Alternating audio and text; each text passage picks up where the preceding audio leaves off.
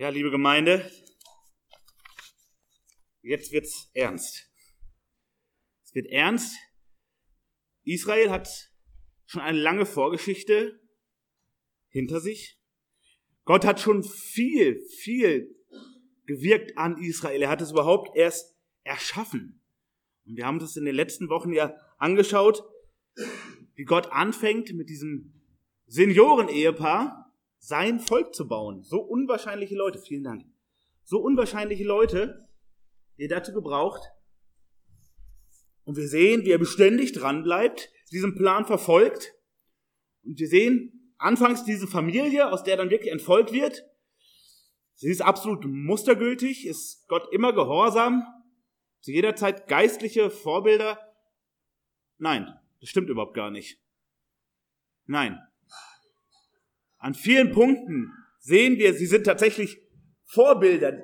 Die einzelnen Personen, diese Protagonisten, die Gott konkret gebraucht in seinem Plan.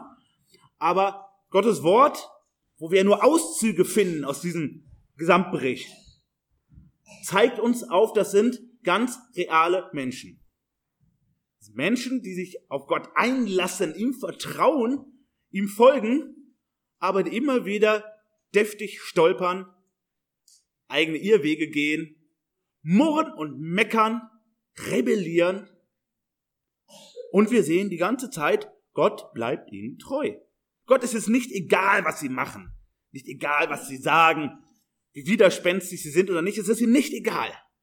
Aber wir sehen, er bleibt an diesem Volk dran, er bleibt ihnen treu, Gott verwirklicht seinen Plan und hat so großes Interesse an den Menschen, macht sich aber nicht abhängig von ihnen. 400 Jahre Ägypten, 40 Jahre Wüstenwanderung. Es ist viel passiert. Und ihr wisst, wie groß dieser Abschnitt ist, wo wir über die Wüstenwanderung so viele Details erfahren. So viele dramatische Szenen. Der offene Götzendienst Israel mit dem goldenen Kalb. Die Tragödie um die Rotte Cora, das Murren und Meckern, bis Gott sagt, soll ich mit ihnen weitermachen? Und so den Mose herausfordert, dass er eifert für sein Volk und vor allem für, für Gott selbst. Und sagt, alle schauen darauf, ob du dein Volk zum Ziel bringst. Um deiner Ehre willen, erhalte dieses Volk. Und wir sehen, es, es war immer Gottes Plan, aber er, er befördert damit den Mose in seinem Wachstum. So, und Gott sagt aber, ihr, die ihr losgezogen seid, ihr werdet nicht das verheißene Land betreten, aber eure Kinder. Wir haben es jetzt hier mit einer Generation zu tun, die schauen wir uns auch gleich nochmal an, die nur die Wüste kennt. Die Gottes direkte Präsenz aber auch permanent kennt. Die das Vagabundenleben, wenn wir so sagen wollen, unter Gottes treuer Führung als einzige Realität kennt. Und ihr ganzes Leben haben sie davon gehört, irgendwann kommen wir an, da wo Gott uns haben will. Irgendwann kommen wir nach Hause, da wo wir aber noch niemals waren. Und wo auch unsere Elterngeneration nicht war. Irgendwann kommen wir wirklich nach Hause. Und jetzt stehen sie praktisch vor der Tür. Jetzt stehen sie praktisch vor der Tür und jetzt kommt nochmal eine krasse Veränderung. Mose, der sie herausgeführt hat aus der Sklaverei in Gottes Auftrag, unter Gottes Führung, der sie hindurchgetragen hat durch diese ganzen krassen Zeiten in der Wüste, diese ganzen krassen Erlebnisse, der geht jetzt heim. Er geht heim. Das ist bevor unser eigentlicher Predigtext anfängt. Aber wir müssen uns deutlich machen, was das für Israel bedeutet. Sie hatten einerseits zwar den lebendigen Gott der sich in einer gewissen Form sichtbar gemacht hat vor seinem Volk, präsent. Aber sie haben diese menschliche Führungsperson immer vor sich gehabt, immer als Orientierungsfigur gehabt. Ob sie gemurrt haben oder ob sie gehorsam waren. Sie hatten immer den Mose vor sich. Und jetzt ist vorbei mit Mose auf jeden Fall in der Präsenz vor Israel. Eine krasse Veränderung. Alle kannten nur Leben unter Mose. Und jetzt ist Mose weg. Also er ist nicht verschwunden, er ist gestorben. Gott hat ihm zugesagt, ja, du wirst dieses Land noch sehen, du wirst es aber nicht betreten. Wegen deinem Eigenwillen. Aber ich bin treu mit dem Volk und du wirst es auch noch sehen. Du wirst sehen, da vorne ist es und sie kommen hin, ist alles gut. Und so ist es geschehen. Und dann lesen wir in 5. Mose 34, also das letzte Kapitel aus den Mosebüchern. Und Mose, der Knecht des Herrn, starb im Land Moab nach dem Wort des Herrn. Und er begrub ihn im Tal im Land Moab, Bet Peor gegenüber, aber niemand kennt sein Grab bis zum heutigen Tag. Und Mose war 120 Jahre alt, als er starb. Seine Augen waren nicht schwach geworden und seine Kraft war nicht gewichen. Also Mose stirbt nicht als, als tattriger äh, Greis, sondern trotz 120 Jahren sozusagen noch in Saft und Kraft. Also nicht verfallen auf dem, auf dem symbolischen Krückstock, sondern noch mit Kraft. Aber Gott holt ihn jetzt nach Hause. Und Vers 8 lesen wir, die Kinder Israels beweinten Mose in den Ebenen Moabs 30 Tage lang, dann hörten sie auf, um Mose zu weinen und zu trauern. Ein Monat lang Trauerzeit und wir bekommen hier keinen Bericht dazu, aber wir können ein bisschen erahnen, wie mag es für diese Generation sein. Nochmal, sie kennen nur die Wüstensituation, sie kennen nur die Ausnahmesituation, sie kennen nur geleitet werden durch Mose. Und sie wissen, wie deutlich Gott diesen Mose bekräftigt hat. In so vielen Situationen, die sie alle miterlebt haben, beziehungsweise gehört haben von ihren Eltern. Das war sozusagen das geschichtliche Erbe, was sie besonders mitgekriegt haben. dieser Mose, jetzt ist er wirklich weg. Aber Gott hat deutlich gemacht schon vorher, es gibt eine klare Staffelübergabe. Ihr seid nicht führungslos. Ja, ihr bekommt eine, eine neue Führungsperson für das Volk. Wir sehen das gleich. Es gibt noch ähm, verschiedene ähm, Leitungsverantwortliche auf den unteren Ebenen des Volkes. Ja, die Vorsteher, aber ihr bekommt einen Herrführer vor allem. Jemand, der von Gott direkt geleitet wird und jemand, der euch durch diese krasse Situation bringt, die jetzt vor euch liegt. Vers 9. Josua aber, der Sohn Nuns, war mit dem Geist der Weisheit erfüllt, denn Mose hatte seine Hände auf ihn gelegt und die Kinder Israels gehorchten ihm und handelten, so wie der Herr es Mose geboten hatte. Also, da ist dieser Nachfolger und jetzt ist alles, alles fertig. Der, der Mose wird heimgeholt. Sie stehen vor dem Land und jetzt geht's bald los. Jetzt wird's ernst. Da, wo wir alle so lange drauf gewartet haben.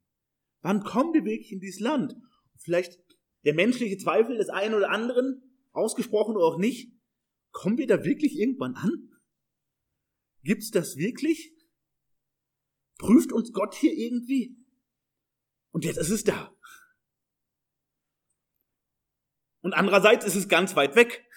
Geografisch ist es jetzt wirklich nah. Sie steht wirklich vor der Haustür. Aber praktisch ist es unglaublich weit weg.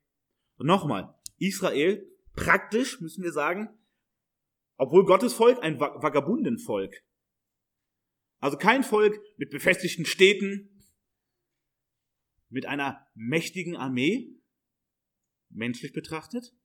Und sie stehen vor einem Land, was beherrscht wird von verschiedenen Königen, also ein, sozusagen eine Bundesrepublik von Kleinkönigreichen. Und die wohnen da, wo sie wohnen sollen. Und Gott macht ihnen deutlich, ihr habt hier einen Auftrag. Ihr habt den Auftrag, hier Gericht zu vollstrecken. Das sind Völker, denen ich mich offenbart habe. Und wir sehen das in der Rückschau schon zu Abrahams Zeiten und Lots Zeiten hat Gott gezeigt, wie sein Zorn aussieht, ganz praktisch, an Sodom und Gomorra. Er wurde gepredigt, unter anderem durch Abraham. Der predigt in diesem Land und immer wieder erfahren sie von dem lebendigen Gott und sie hatten Gnadenzeit. So wie unsere Zeit auch geprägt ist von einer Gnadenzeit. Noch kann man zu Gott umkehren. Noch kann man neues Leben bekommen. Und das Zeitfenster schließt sich irgendwann.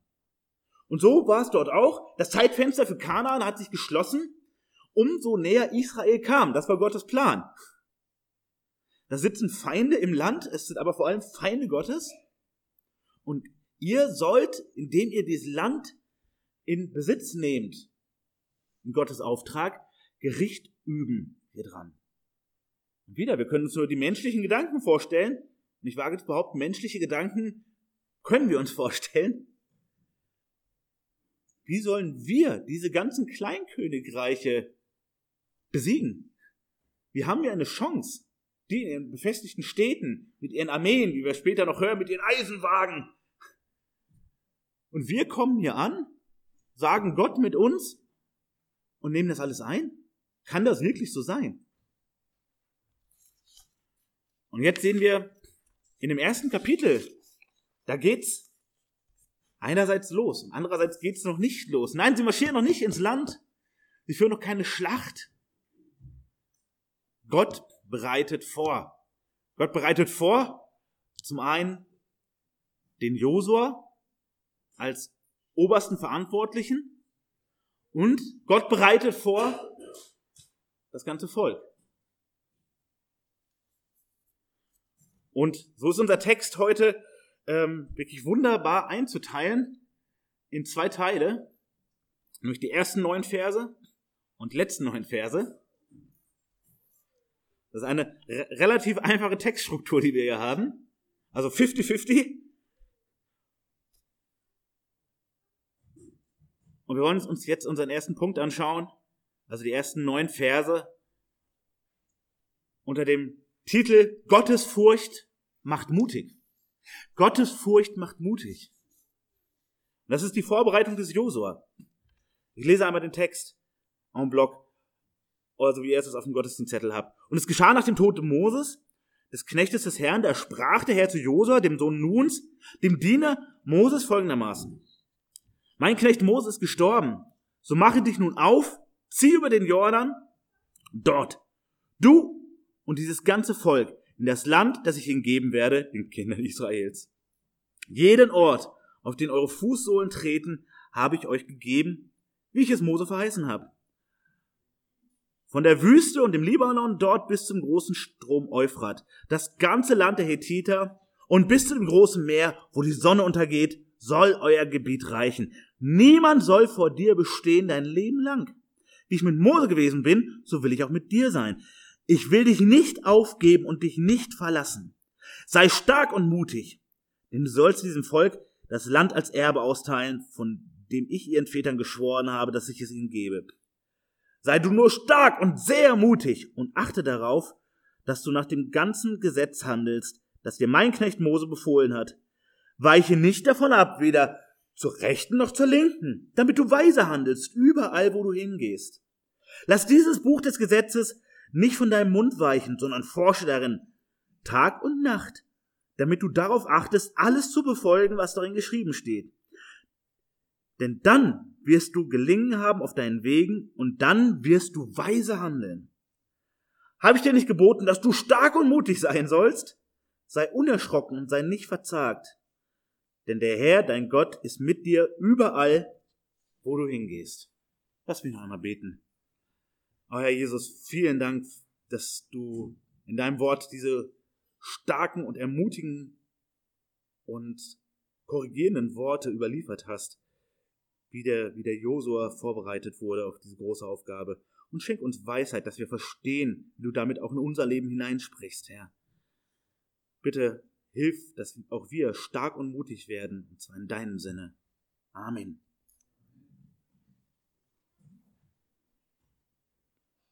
Ab Vers 2 sehen wir, Gott sagt, Moses gestorben. Das war so geplant. Sagt er hier nicht weiter, aber wir sehen es im ganzen Zusammenhang der vorherigen Texte. Also hier ist nicht schief gelaufen. Mose ist nicht irgendwo untergegangen. Alles wie geplant. Mose ist gestorben. So, jetzt geht's los. Mose ist tot, los geht's. Bisschen pragmatisch. Aber jetzt geht's los. Du mach dich auf, zieh über den Jordan. Also wir sehen, sie sind nicht im Westjordanland, sondern im Ostjordanland. du und dieses ganze Volk in das Land, das ich ihnen geben werde. Jetzt geht's wirklich los. Jetzt stehen wir schon so lange vor der Türe, aber jetzt bei der Abschied von Mose. Und jetzt geht es wirklich ins Land. Und du trägst hier die Verantwortung meinem Namen. Und Gott macht jetzt hier nochmal einige sehr wichtige Fragen deutlich, beantwortet einige sehr wichtige Fragen.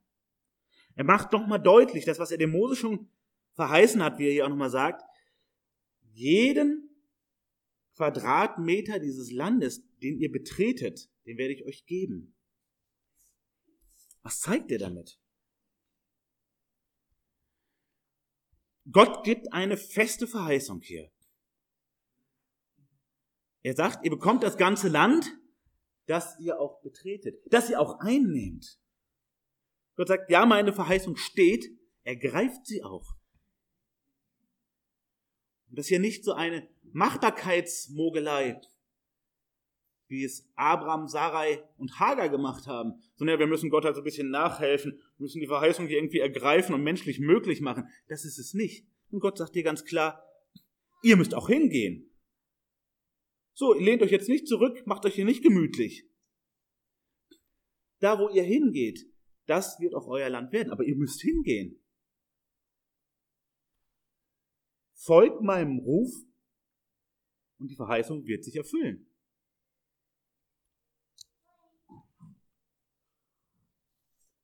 Ich bin zuverlässig, aber ich fordere dich aktiv heraus. Du musst handeln in meiner Verheißung. Verheißung ist nicht für Zuschauer.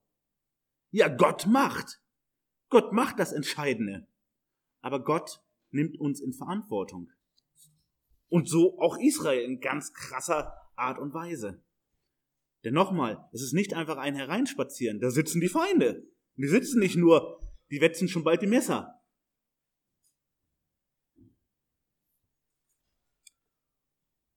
Er macht klar, tut ihr euren Teil. Ich habe die Regie. Ich bin zuverlässig. Geht voran.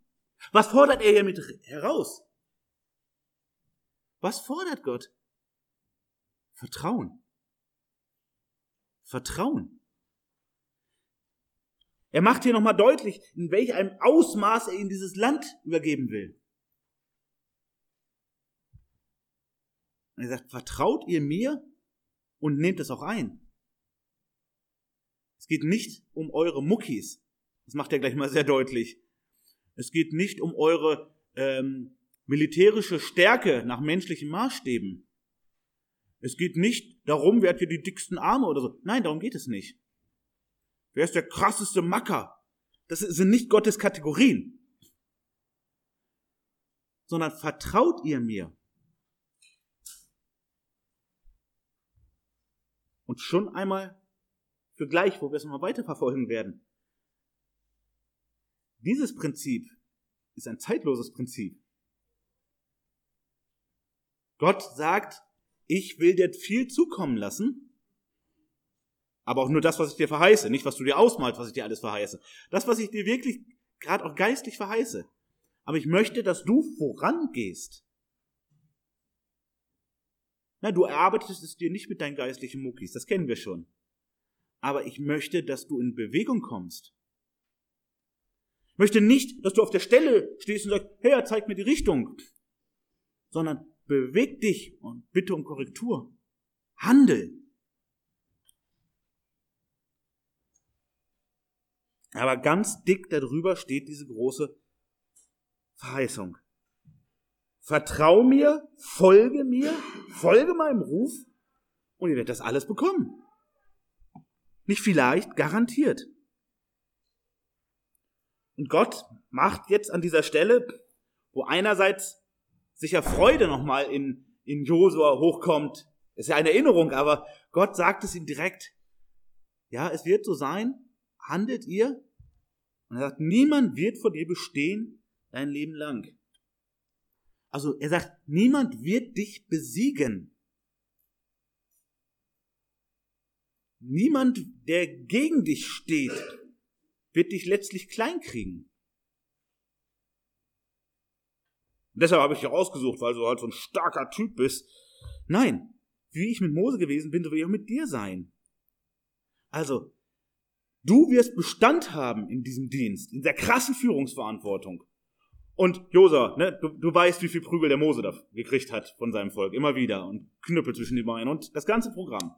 Ja, aber ich habe hinter Mose gestanden und vor Mose gestanden. Ich habe meine schützende Hand über ihn gehalten. Bis er jetzt heimgegangen ist. Die ganze Zeit. Und so wird es bei dir auch sein. Du wirst zum Ziel kommen, nicht weil du der Supermann bist, sondern weil die größte Macht im Universum, der Schöpfer aller Dinge, dich geleitet. Und dann macht er nochmal deutlich, um alle, äh, wenn, Wenns und Abers gleich zu klären, ich will dich nicht aufgeben und dich nicht verlassen. Ich bin dir treu. Er sagt hiermit nicht, und das zog er jetzt als nächstes mal fest, du kannst machen, was du willst, ich bin sowieso immer bei dir. Gott lernt niemals billige Gnade. Es gibt keine billige Gnade bei Gott. So unter Motto, ist alles geregelt, ich bin sowieso bei dir, leb doch, wie du willst, mach doch, was du willst. Aber er macht zugleich deutlich, ich bleib dir treu. Ich bleib dir immer treu. Und weil du dich darauf verlassen kannst, dass Gott zu dir steht, bei dir steht, über dich wacht und nicht heute so und morgen so denkt, weil er einen festen Plan mit dir hat und dich dafür konkret gebrauchen will. Deshalb schicke ich dich als Anführer des Volkes auf diesen krassen Weg. Ich würde fast sagen, in diesem Moloch von Kanaan. Ein Haufen Königreiche, die krassesten Götzendienst betreiben, die alles andere als eine Willkommenskultur euch bieten werden. Deshalb traue ich dir das zu und deshalb sollst du dir es zutrauen, wegen dem, der dich aussendet und der an deiner Seite bleibt und der dich beschützt und dein Volk. Darum geht es. Und dann kommt dieser Dreiklang. Sei stark und mutig. Sei stark und mutig. Denn du sollst diesem Volk das Land als Erbe austeilen, von dem ich ihren Vätern geschworen habe. Du hast eine konkrete Aufgabe. Ich beauftrage dich ganz konkret. Josua. Sei stark und mutig. Zwei wichtige Aspekte, die Gott jetzt noch zweimal wiederholt. Es ihm wirklich einschärft. Das ist wie der Refrain dieses Textes. Das, was Gott ihm ins Stammbuch schreibt. Sei stark und mutig. Sei stark bedeutet sei standhaft. So könnten wir es auch übersetzen. Also nicht stark an Muckis, sondern sei standfest. Lass dich nicht wie so ein Fähnchen im Wind hin und her pusten. Wir könnten auch sagen, das ist uns vielleicht etwas näher, sei kein Softie. Sei nicht Larifari. Lass dich nicht von Meinungen hin und her treiben. Lass dich nicht von Stimmung hin und her treiben. Sei standfest. Und diese Standfestigkeit untermauert Gott gleich auch nochmal, wie die praktisch aussieht. Sei standfest. Wo drin? In Gott und in seinem Wort und in seinem Auftrag. Wenn du nicht stark bist, dann wirst du deine Entscheidung immer woran orientieren? An Menschen an Menschen in kurzfristigen Situationen, dann bist du nicht stark. Und, Klammer auf, dann kommst weder du noch das Volk ans Ziel, wenn du darauf baust. Und mutig, das ist das andere. Ja, Josua muss mutig sein. Warum? Armeen stehen gegen ihn. Das Volk, wie gesagt, das kippt mal schnell um, haben wir in der Vergangenheit erfahren. Die hauen einem noch die Hacke ins Kreuz in den gefährlichen Situationen. So war es zumindest in der Vergangenheit, in den letzten 40 Jahren. Sei mutig. Und Mut, was bedeutet das letztlich? In dieser Situation, in dieser Situation bedeutet mutig sein, auf Gott vertrauen. Wie kann dieser Josua stark und mutig sein? Indem er Gott mehr fürchtet als die Menschen. Indem er den lebendigen Gott mehr fürchtet als die Menschen, die er vor Augen hat. Seien es die Feinde oder seien es auch die eigenen Leute, die wankelmütig werden. Oder sei es auch seine eigenen menschlichen Regungen, die sagen, naja, ich war zwar einer der treuen Kundschafter, ich weiß noch, aber vielleicht haben die anderen strategisch doch die bessere Botschaft gebracht. Lassen wir das mal lieber. Wir finden schon andere Fleckchen zum Siedeln. Josua war auch ein Mensch. Wir können davon ausgehen, dass er seine, seine Zweifelmomente hatten, auch zu, zu, zu diesen Zeiten.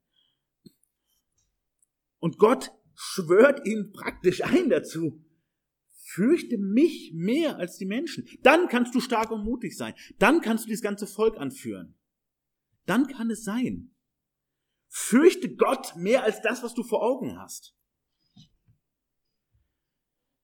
Und dann die Wiederholung, Vers 7. Sei du nur stark und sehr mutig. Also eine Verschärfung. Nur und sehr.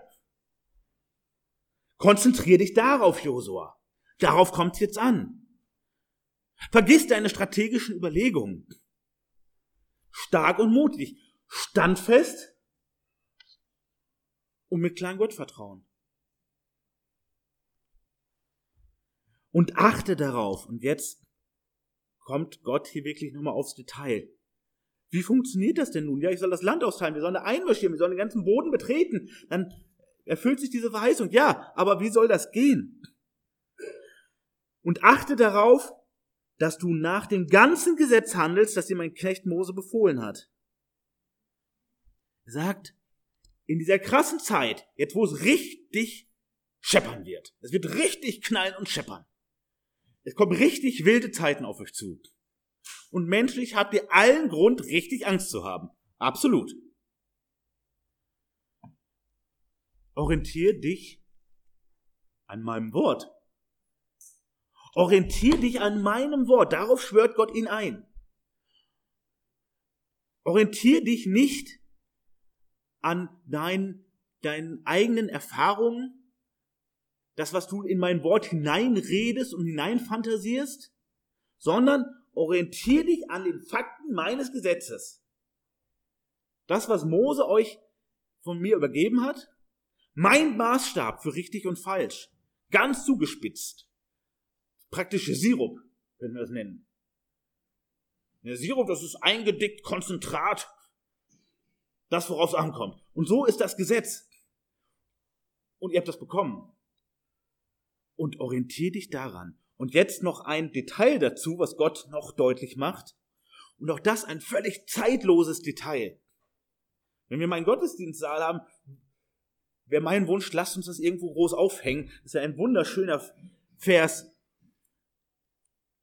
Weiche nicht davon ab, also von meinem Gesetz, von meinem Maßstab, von meinem Wort, weder zur Rechten noch zur Linken, damit du weise handelst, überall wo du hingehst. Das unabhängig von dem Ort, wo du jetzt konkret bist. Halte die Balance. Josua, halte die Balance. Wie oft haben wir dieses Thema, wir können auf beiden Seiten vom Pferd fallen. Und wir Menschen neigen zum krassen Extremismus, auch in geistlichen Dingen. Das eine oder das andere Extrem. Wir hatten vorletzte Woche eine Bibelstunde zu dem Thema, alles Erwählung ist alles vorherbestimmt oder macht alles der Mensch? Beides Extremistenpositionen letztlich. Und davor warnt Gott hier in krasser Art und Weise. Was muss Josua, was müssen wir dafür tun, um diese Balance zu halten? Hey, wir brauchen Gottesfurcht. Das steht im Zentrum. Wir müssen uns Mut schenken lassen von, von Gott, indem wir ihn fürchten. Indem wir denken, das Wichtigste ist, was denkt Gott und was Gott denkt, das ist so wichtig, das offenbart er uns in seiner Schrift und zwar in einem Kontext, in einem großen Zusammenhang. Und das heißt, wir müssen diesen Kontext berücksichtigen, wenn wir danach fragen, was ist jetzt richtig, Herr? Was ist dein Wille? Ja, genau, mach das, aber beachte den großen Zusammenhang. Missbrauche mein Wort nicht und leg da irgendwas rein, was dir gerade passt oder was jetzt schön wäre. Such dir nicht deine Lieblingsstelle aus und begründe damit alles, wenn die Gesamtbibel doch viel mehr sagt. Wenn du Rosinenpickerei betreibst, weichst du ab zur rechten oder zur linken. Oder abwechselnd, kann auch sein. Das sollst du nicht machen. Halte die Balance, indem du solch eine Ehrfurcht vor mir hast. Wir können auch andersrum sagen, und indem du selbst so demütig bist. Du sagst, ja, Herr, da wo dein Wort so eindeutig spricht, da ist das dein klarer Wille und da will ich das nicht verschieben, sondern da brauche ich deine Hilfe, dass ich das mit ganzem Herzen annehme und sage, ja, Amen. Was Gott schreibt, ist gut. Was Gott sagt, ist gut. Darauf vertrauen wir. Gott macht klar, du brauchst letztlich Mut dafür. Sei stark und mutig. Wie wirst du das? Indem du mein Wort befragst. Aber um das anzuwenden, musst du auch wieder stark und mutig sein. Wenn du vor dem Volk durchsetzt, was durchaus unpopulär ist. Wenn du sagst, wir vertrauen jetzt Gott, wir vertrauen seinem Willen und seinem Maßstab, ja, wir marschieren los. Und ihr Lieben, deshalb ist in vielen, vielen Gemeinden Auslegungspredigt entweder nicht befördert oder auch völlig unerwünscht. Weil bei auslegender Verkündigung Gott direkt spricht in seinem Zusammenhang und wir kommen immer zu den unangenehmen und schwierigen Themen. Es gibt Widerstand und Unmut. Und so braucht auch der Josua Gottes Wort als Quelle, um stark und mutig zu sein. Braucht Gott selbst als Quelle, um stark und mutig zu sein. Braucht aber auch Stärke und Mut, um danach zu handeln vor dem Volk weil das ist oft nicht populär. Und dann sagt er noch einmal, Vers 8, wir sehen, Gott zieht ihn sinnbildlich immer näher ran. Erst erklärt er so den, den weiteren Rahmen, die Verheißung, es geht jetzt ab ins Land. Und dann sei stark und mutig. Sei du nur stark und mutig. Hol dir ein bisschen näher zu sich ran. Okay, Josef, nur stark und sehr mutig. Lass dieses Buch des Gesetzes nicht von deinem Mund weichen, sondern forsch darin bei Tag und Nacht, damit du darauf achtest, alles zu befolgen, was darin geschrieben steht.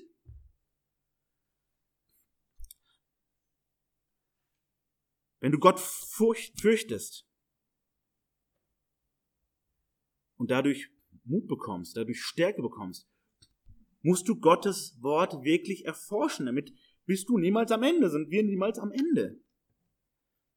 Und Gott macht das deutlich für diese Stärke und für diesen Mut, der auch nötig ist für die Aufgaben, die Gott dich stellt, auch wenn du nicht Josua heißt. Du brauchst Stärke und Mut für die Aufgaben, für die Aufgaben deiner Familie, für die Aufgaben deiner Gemeinde, für deine missionarischen Aufgaben in deinem Umfeld. Du brauchst Stärke und Mut. Auch du, auch wenn du nicht das Volk Israel in feindliches Gebiet manövrierst, auch wenn du deinen kleinen Hauskreis hast, auch wenn du deine Schulfreunde hast, denen du versuchst, was von Jesus zu erklären, brauchst du Stärke und Mut, weil du standfest sein sollst und nicht Menschen fürchten, sondern Gott fürchten sollst. Und dann sagt Gott, dann musst du mein Wort immer weiter erforschen. Studier das, damit du wirklich diese Zusammenhänge kapierst immer mehr. Damit du das auch vermitteln kannst. Damit du danach handeln kannst. Josua, der direkt von Gott geleitet wird, dem sagt Gott, studier mein Wort immer genauer, damit du mir immer besser nachfolgen kannst, mir immer besser gehorsam sein kannst. Und was ist die Folge, wenn du es machst? Also bei Tag und Nacht darin forschen, es nicht von deinem Mund weichen, also erzähl davon, lese daraus vor, erklär es anderen, aber studier es auch selber Tag und Nacht meint natürlich ja, Josua soll auch noch schlafen, soll ein paar Schlachten führen, du musst dich noch um Volk kümmern. Das ist richtig. Aber immer wieder, beständig, das Teil deines Alltags. Wie Essen und Trinken und andere Dinge. Und was ist dann die Folge? Du befolgst es, was darin geschrieben steht, Und dann wirst du gelingen haben auf deinen Wegen. Und dann wirst du weise handeln. Gott sagt, wenn du dich an meinem Wort orientierst und es immer mehr studierst, dann wirst du gelingen haben in dieser Aufgabe. Ja, diese Aufgabe, die viel zu groß ist für dich, für einen Menschen. Ja, richtig. Aber du wirst darin gelingen haben, wenn du dich darauf verlässt. Verlass dich auf mich und verlass dich auf das, was ich von mir offenbart habe. Dann wirst du gelingen haben und dann wirst du weise werden. Das ist das, was Jesus später immer wieder wiederholt, äh, gerade im, im Johannesevangelium. Was ihr in meinem Namen bitten werdet, das werdet ihr bekommen. Das wird getan werden. Was heißt in meinem Namen? Wir hatten das vor kurzem, dieses Thema. Das ist nicht eine magische Formel. In Jesu Namen Amen. Wenn ich meine, dass ein Gebet dadurch erfüllt werden muss, habe ich etwas Wichtiges noch nicht verstanden. Sondern Jesus sagt, wenn ihr in meinem Willen betet, umso mehr ihr verwandelt werdet, vom alten Menschen in den neuen Menschen, umso mehr euer Charakter, euer Denken davon geprägt wird, umso mehr bittet ihr in meinem Namen, in meinem Willen. Immer mehr eins zu eins mit dem, den ihr Herr nennt. Und das wird erfüllt werden. Wenn ihr meinen Willen betet, das wird erfüllt werden. Wir kennen dieses ganz berühmte Gebet, wo Jesus selbst, der Sohn zum Vater betet, lass doch diese Kelch an mir vorübergehen, wenn es möglich ist, aber dein Wille geschehe und nicht meiner. Und das ist genau das, was der, äh, was der Herr dem Josua zusagt. Wenn du nach meinem Willen immer weiter fragst, und darum geht es in Gottes Wort, es geht um Gottes Willen. Es geht jetzt nicht um unsere Selbsterfahrung oder irgendwas anderes. Es geht um Gottes Wesen und Gottes Willen. Wenn du danach fragst und die Furcht vor mir, also Furcht im Sinne von Ehrfurcht, immer größer wird und du danach strebst, dann wird das, was du in dieser Weisheit tust, das wird auch gelingen. Es wird nicht das gelingen, wo du die magische Formel in Jesu Namen Abend runtersetzt. Es wird nicht das gelingen, wo du sagst, Herr, bitte segne meine Wege. Ich bete das auch manchmal, aber ich möchte mich immer wieder daran erinnern lassen, Moment, das ist eigentlich kein, kein schlaues Gebet. Herr, bitte führ mich auf den Wegen, die du segnest. Nein, Herr, bitte segne nicht meine krummen Wege, sondern führ mich auf geraden Wegen immer mehr, die von dir gesegnet sind. Und dann, Vers 9, habe ich dir nicht geboten, dass du stark und mutig sein sollst. Das dritte Mal. Sei unerschrocken und nicht verzagt. Denn der Herr, dein Gott, ist mit dir überall, wo du hingehst. Josua, es kommen krasse Zeiten auf dich und auf euch zu. Und es gibt viel Grund, dich zu erschrecken, natürlich. Aber lass dich davon nicht kirre machen, würden wir heute sagen. Lass dich davon nicht verwirren. Lass dich nicht vom Kurs abbringen. Wenn Gott dir sagt, geh diesen Weg, und er sagt es so eindeutig, wie er es hier dem Josua sagt, dann kannst du dir sicher sein, Gott bringt dich ins Ziel. Und da, wo du auf Gottes Wegen gehst, wirst du ankommen. Und das Gute ist ja, und das macht er auch nochmal deutlich, ähm, ich bin mit dir überall, wo du hingehst. Das inkludiert auch Josua, auch wo du die krummen Abzweigungen mal nimmst. Da bin ich bei dir, aber ich lass dich nicht auf deinen krummen Wegen. Aber ich gebe dich nicht auf, wenn du auf die krummen Wege gehst. Du bist nicht Gott verlassen auf deinen krummen Wegen. Weil ich weiß, du bist ein Mensch, du bist von mir gesegnet und beauftragt, ja? Das kennen wir. Und wir sind, wenn wir Jesus unseren Herrn nennen können, gesegnet und beauftragt, ganz klar. Und auch wir wissen, Gott bleibt an uns dran, Gott ist treu und er trägt uns durch. Aber er sagt uns auch ganz klar, geh immer mehr auf meinen Wegen, frag nach meinem Willen. Fürchte mich mehr als alles andere. Fürchte mich mehr als die Menschen um mich rum. Fürchte mich mehr als das, was die anderen in der Schule denken. Fürchte mich mehr als das, was die Nachbarn denken. Oder die Bekannten. Oder vielleicht sogar auch die eigenen Eltern. Oder vielleicht in manchen Situationen auch die eigenen Kinder. Fürchte mich mehr als all das. Fürchte mich mehr als die Strafanzeige, die du kriegst, weil du Gott treu bist. Gott sei Dank sind wir normalerweise noch nicht in solchen Situationen, aber ein gewisser Vorgeruch dessen ist da. Aber im Zweifelsfall nimm lieber das in Kauf, fürchte mich mehr als den Ärger, den du mit irgendeiner Instanz oder Institution bekommen kannst.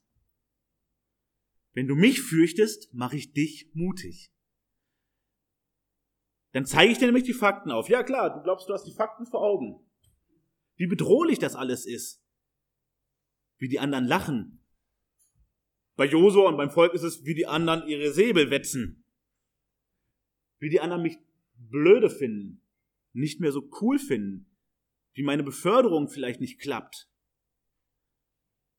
wie der Nachbar schlecht hinter meinem Rücken über mich bestimmt redet. Aber Gott sagt, das ist nicht entscheidend. Ich kenne deine Gefühle und ich kenne deine Herausforderungen und ich sage nicht, dass das egal ist. Aber wichtiger ist, dass du Ehrfurcht hast vor mir. Und dann kannst du mutig werden, dass du dich davon nicht umtreiben lässt mehr so sehr. Dass dir nicht den Kopf zerbricht. Was, was macht er? Was denkt sie? Was könnte alles passieren? Auch das ist Realität, aber du musst da keine Angst mehr vorhaben. Denn Gott zeigt dir die, die wichtigere, größere Realität. Er ist mit dir. Und er ist eine viel größere Macht als alles, womit du hier zu tun kriegst. Selbst wenn wir die krassesten Verfolgungen hier einmal bekommen, und den krassesten Gegenwind und Gulags für Christen errichtet werden, selbst dann ist Gott die viel größere Macht. Zu dem Zeitpunkt schwer vorstellbar, dass Kanaan Israel wird. Schwer vorstellbar. Aber Gott sagt, wenn du mich fürchtest, mache ich dich mutig. Und jetzt kommen wir zum zweiten Abschnitt in dem das, das Volk zugerüstet wird. Und diesen zweiten Abschnitt, Verse 10 bis 18, wollen wir stellen unter den Titel Gottes Furcht macht Gehorsam. Also Gottes Furcht macht mutig und es macht Gehorsam. Josua ist von Gott wirklich auf Spur gebracht. In der Vorbereitung musst du so denken, es ist wie ein, ein, ein Boxtrainer, der sein, seinen Kämpfer vor dem Kampf, vor dem Ring nochmal zu sich nimmt und ihm das Wichtigste sagt. Weil jeder Vergleich einer solchen Szene ist immer viel zu klein, viel zu schwach. Aber jetzt, bevor die Schlachten losgehen, nimmt Gott sich nochmal den Josua vor und sagt ihm die wichtigsten Sachen konzentriert. Und Josua, der geht weiter, er geht zu den Vorstehern des Volkes. Also die, die weiteren Leiter, die ihm untergeordnet sind, und sagt ihnen das, was sie jetzt dem Volk sagen sollen und was auch für sie wichtig ist. Gott hat ihm jetzt Orientierung gegeben für die nächsten Jahre, die ganz speziell werden. Und er gibt dem Volk als guter Leiter die Informationen konzentriert weiter. Und er sagt zu ihnen ab Vers 11, geht mitten durch das Lager, gebietet dem Volk und sprecht, also holt die ganzen Leute ran, bereitet euch Wegzehrung, denn in drei Tagen werdet ihr über den Jordan dort gehen, um hineinzukommen und das Land einzunehmen, das euch der Herr, euer Gott, gibt, damit ihr es in Besitz nehmt. Also, macht jetzt alles fertig, holt Essen ran. In drei Tagen gehen wir ins Land. Also vom Ost Jordanland ins Westjordanland. Und würde man sagen, die Westbank, südliche Westbank, da kommen wir an. Ähm, da war es damals auch schon nicht so freundlich. Und dann geht's wirklich los. Dann erfüllt sich diese Verheißung. Und er macht auch nochmal deutlich, ihr nehmt es in Besitz. Gott hält seine Hand drüber. Gott führt das alles an. Gott hat die Zügel in der Hand. Aber ihr müsst losmarschieren. So will Gott es. Nochmal, so will Gott es auch bei uns. Wer bewirkt wirkliche Wunder? Wer bewirkt wirklich Großes? Wer kann bewahren? Wer kann Türen aufmachen und auch Türen verschließen? Gott selber. Und trotzdem sagt er uns überall in seinem Wort, handel, prüfe, mache, verhindere, ermahne, ermutige und so weiter und so fort. Tu! Ja, Gott ist allmächtig und er könnte alles selber machen. Wir kennen das, wie, oft man noch hört. Meinst du, Gott ist so klein, dass er das nicht selber machen kann? Was für ein Quatsch. Gott kann alles selber machen, weil er Gott ist, weil er allmächtig ist, weil er omnipräsent ist, weil er unbegrenzt ist. Gott kann alles. Aber Gott gefällt es, Menschen zu gebrauchen. Sagen, ich passe auf dich auf, ich gebe dir Weisheit, ich gebe dir Orientierung, aber du lauf los. Ja, es ist gut, wenn du für die Sache erstmal betest. Aber wenn du nur betend sitzen bleibst und sagst, ich habe zwar Möglichkeiten, aber ich nutze sie nicht, dann kannst du auch aufhören zu beten. Beten und losmarschieren. So muss das laufen. Um das Land einzunehmen, das euch der Herr, euer Gott, gibt. Nicht, was euch vielleicht gibt, wenn ihr euch genug anstrengt, wenn ihr jetzt artig seid. Nein, er gibt es euch. Wozu? Damit ihr handelt, damit ihr es in Besitz nehmt. Und zu den Rubenetern, den Gaditern und dem halben Stamm Manasse redete Josua und sprach. Also an die wendet er sich nochmal ganz persönlich. Warum? Warum wendet er sich an die persönlich? Ja, die sind eigentlich aus dem Schneider, könnte man meinen, denn sie sind im Ostjordanland angesiedelt.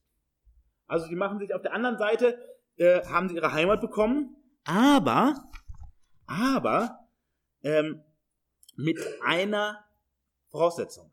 Ja, ihr dürft auf dieser Seite bleiben. Hier ist euer Zuhause als Teil Israels.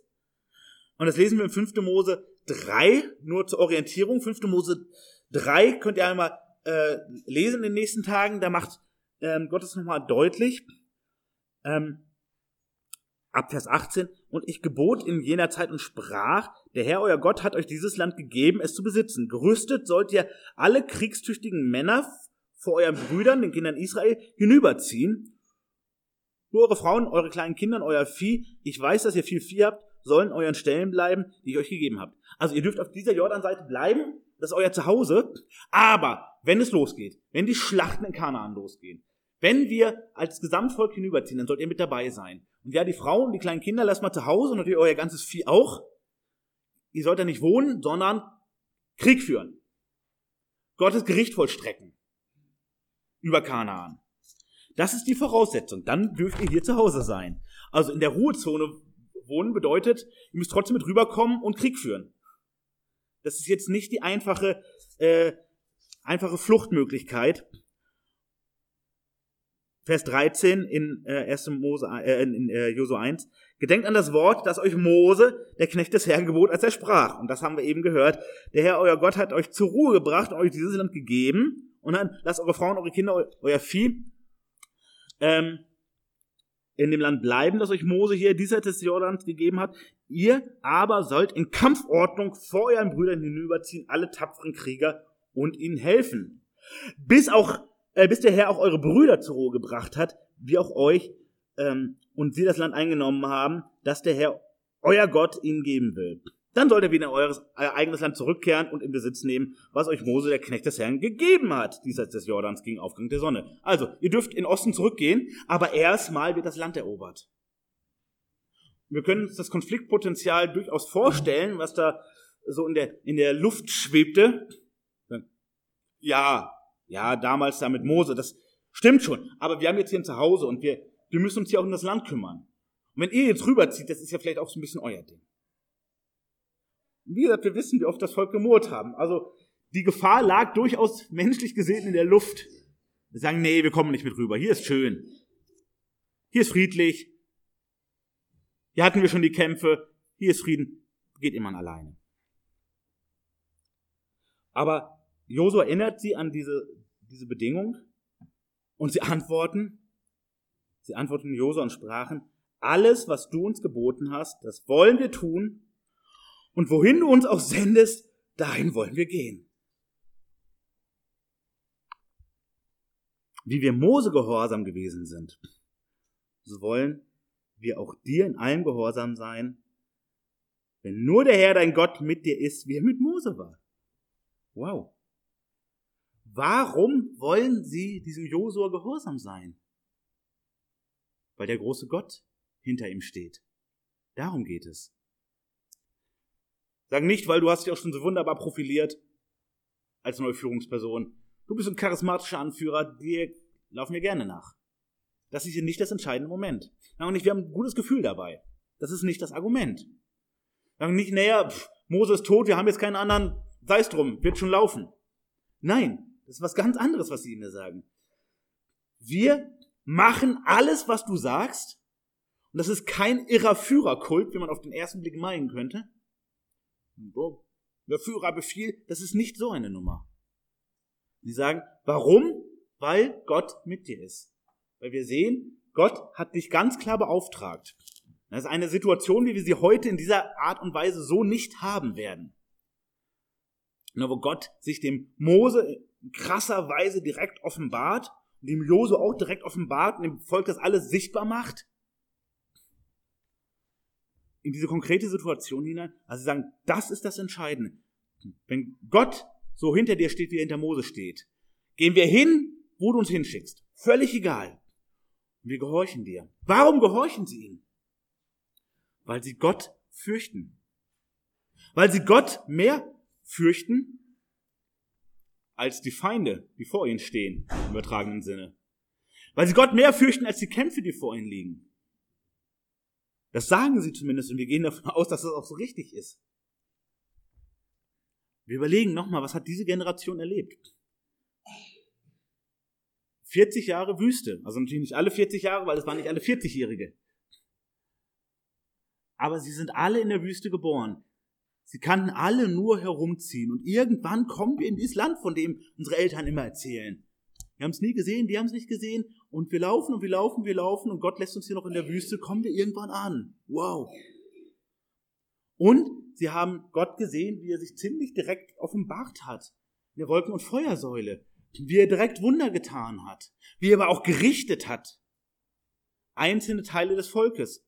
Und vor allem, sie haben erlebt, bevor sie ankommen durften, wie ihre komplette Elterngeneration gestorben ist.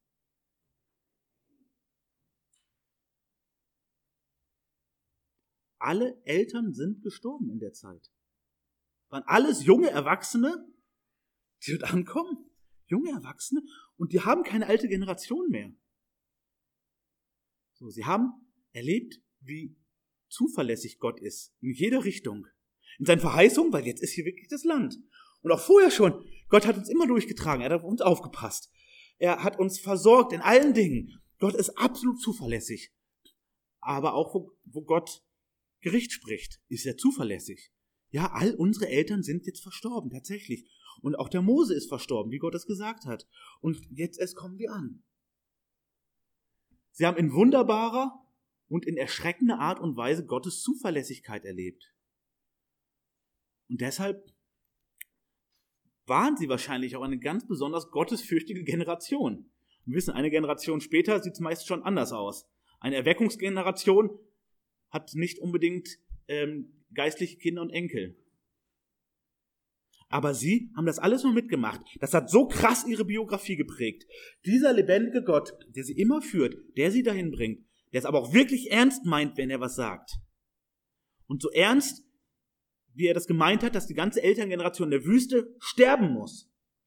So zuverlässig, davon können Sie ausgehen, ist er auch, wenn er uns durch diese ganze Kriege und Schlachten führt, uns dahin führt, dass wir wirklich dieses Land als Heimat bekommen.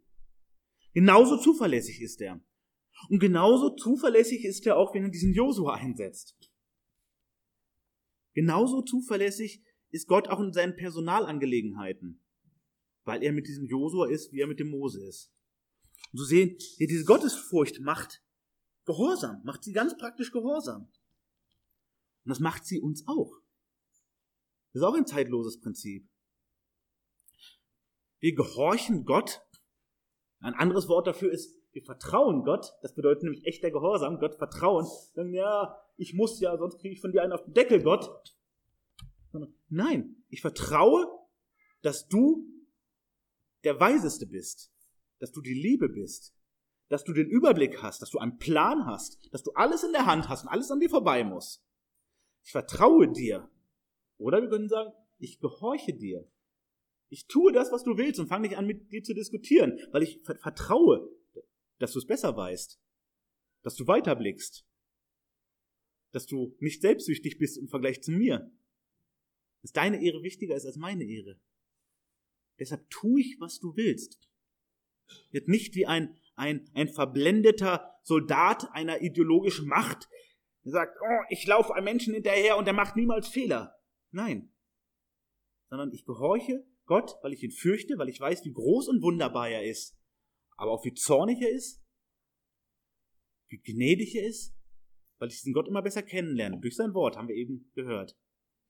Deshalb fürchte ich ihn und deshalb will ich seinen Willen auch immer mehr tun. Ist kein Knüppelgehorsam, sondern ich möchte ihm mehr gehorsam sein, weil ich seine Größe immer mehr erkenne und begreife und verinnerliche und sich mir offenbart. Darum. Und sie setzen noch einen, einen drauf, könnten wir sagen. Sagen, wer sich deinem Mund widersetzt und dein Wort nicht gehorcht, in allem, was du uns gebietest, der soll getötet werden.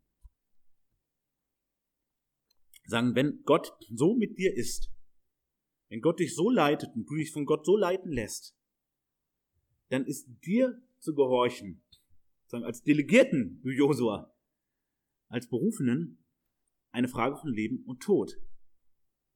Nochmal, wir müssen uns deutlich machen, es geht in eine krasse Kriegssituation.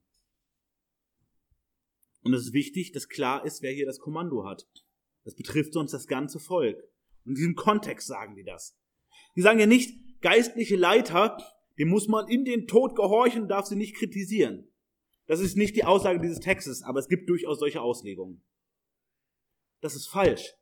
Das ist eine spezielle Situation und es ist ganz deutlich, Gott hat ihn berufen und es geht um Leben oder Tod dabei. Das Volk muss zusammen da durchmarschieren. Und was sagen sie als letztes?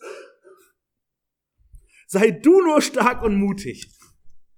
Und es ist ein, ein Refrain seines Lebens. Immer wieder bekommt er das zu hören. 5. Mose 31. Ähm, jetzt in Josua 1, in Josua 10 wieder. Sei stark und mutig, dieser Refrain von Josuas Leben. Und das sagt ihm das Volk auch noch. Dir vertrauen wir. Dir folgen wir nach, weil Gott mit dir ist. Und Gott so groß und zuverlässig ist. Ja. Aber, Josua, sei stark und mutig. Und jetzt können wir uns noch einmal zurückwenden. Gott hat ihm erklärt, wie das geht mit dem stark und mutig sein. Nochmal, das sind keine Psychotechniken. Keine Angst, keine Angst, keine Angst. Sag 37 Mal dann, nein, dummes Zeug. Gott macht klar, du wirst stark und mutig, dadurch, dass du mich kennenlernst. Mich lernst du kennen durch mein Wort. Und denk darüber nach. Schau dir den Zusammenhang an. Versuch es mehr zu verstehen. Und lass es praktisch werden. Dann wirst du mutig. Weil du immer mehr von mir erkennst. Und nochmal. Und dann wirst du mir auch immer gehorsamer mit großer Freude. Dann möchtest du mir immer mehr nachfolgen. Dann kannst du mir immer mehr vertrauen weil du mich erkennst. Sozusagen der Vorabend des, des Krieges, könnten wir sagen, es sind, es sind noch ein paar Tage hin, ganz praktisch. Aber es ist diese große Vorbereitung für Josua und für das Volk.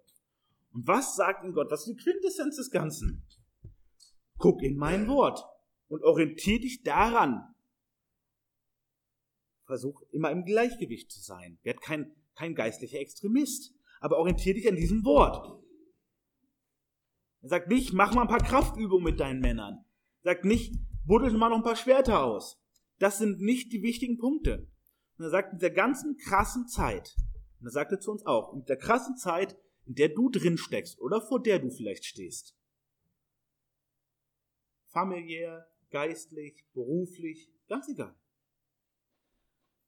Verlass dich auf mein Wort, sagt Gott. Orientier dich daran. Lass dich nicht ins Boxhorn jagen von den Gefahren, die scheinbar auf dich zukommen. Orientier dich nicht an den fiesen Typen auf dem Schulhof, die dir einen verbraten wollen. Orientier dich nicht an deinem gottlosen Chef. Orientier dich nicht an dem, was gerade so Trend und Meinung ist. Sondern orientier dich an dem, von dem Gott sagt, dass es gut und ihm wohlgefällig ist, dass es ihn ehrt. Zeitlos, absolut zeitlos. Auch ohne irgendeine Kriegssituation. Gott stellt uns permanent in unserer Zeit im geistlichen Kampf. Geistlicher Kampf ist herausfordernd, weil wir halt nicht die Schwerter zücken und Gott sagt, jetzt geht's los, sondern weil wir die Menschen lieben sollen, die uns hassen und zugleich gegen Gedankengebäude, wie das Neue Testament es nennt, also Ideologien, Philosophien, Denkschulen ankämpfen sollen, sie widerlegen und zerstören sollen, wodurch? Durch Gottes Wort. Und dieser geistliche Kampf, den tragen wir jeder persönlich, aber auch als ganze Gemeinde. Und so, wie Gott den Josua zurüstet und auf, auf die Strecke bringt, so macht er es auch mit uns. In all dem, was passiert, egal was für verrückte Irrlehren auftauchen, egal was für verrückte Geschichten passieren, egal ob die ganzen Menschen um dich herum völlig irre komische Wege gehen, orientier dich hier dran. Such das Gleichgewicht. Das ist nicht immer die Mitte, aber such das Gleichgewicht. Frag mich, denk drüber nach und dann marschier los. Und umso mehr du auf meinen Wegen marschierst, umso mehr wirst du gelingen bekommen, umso mehr wirst du weise werden. Amen.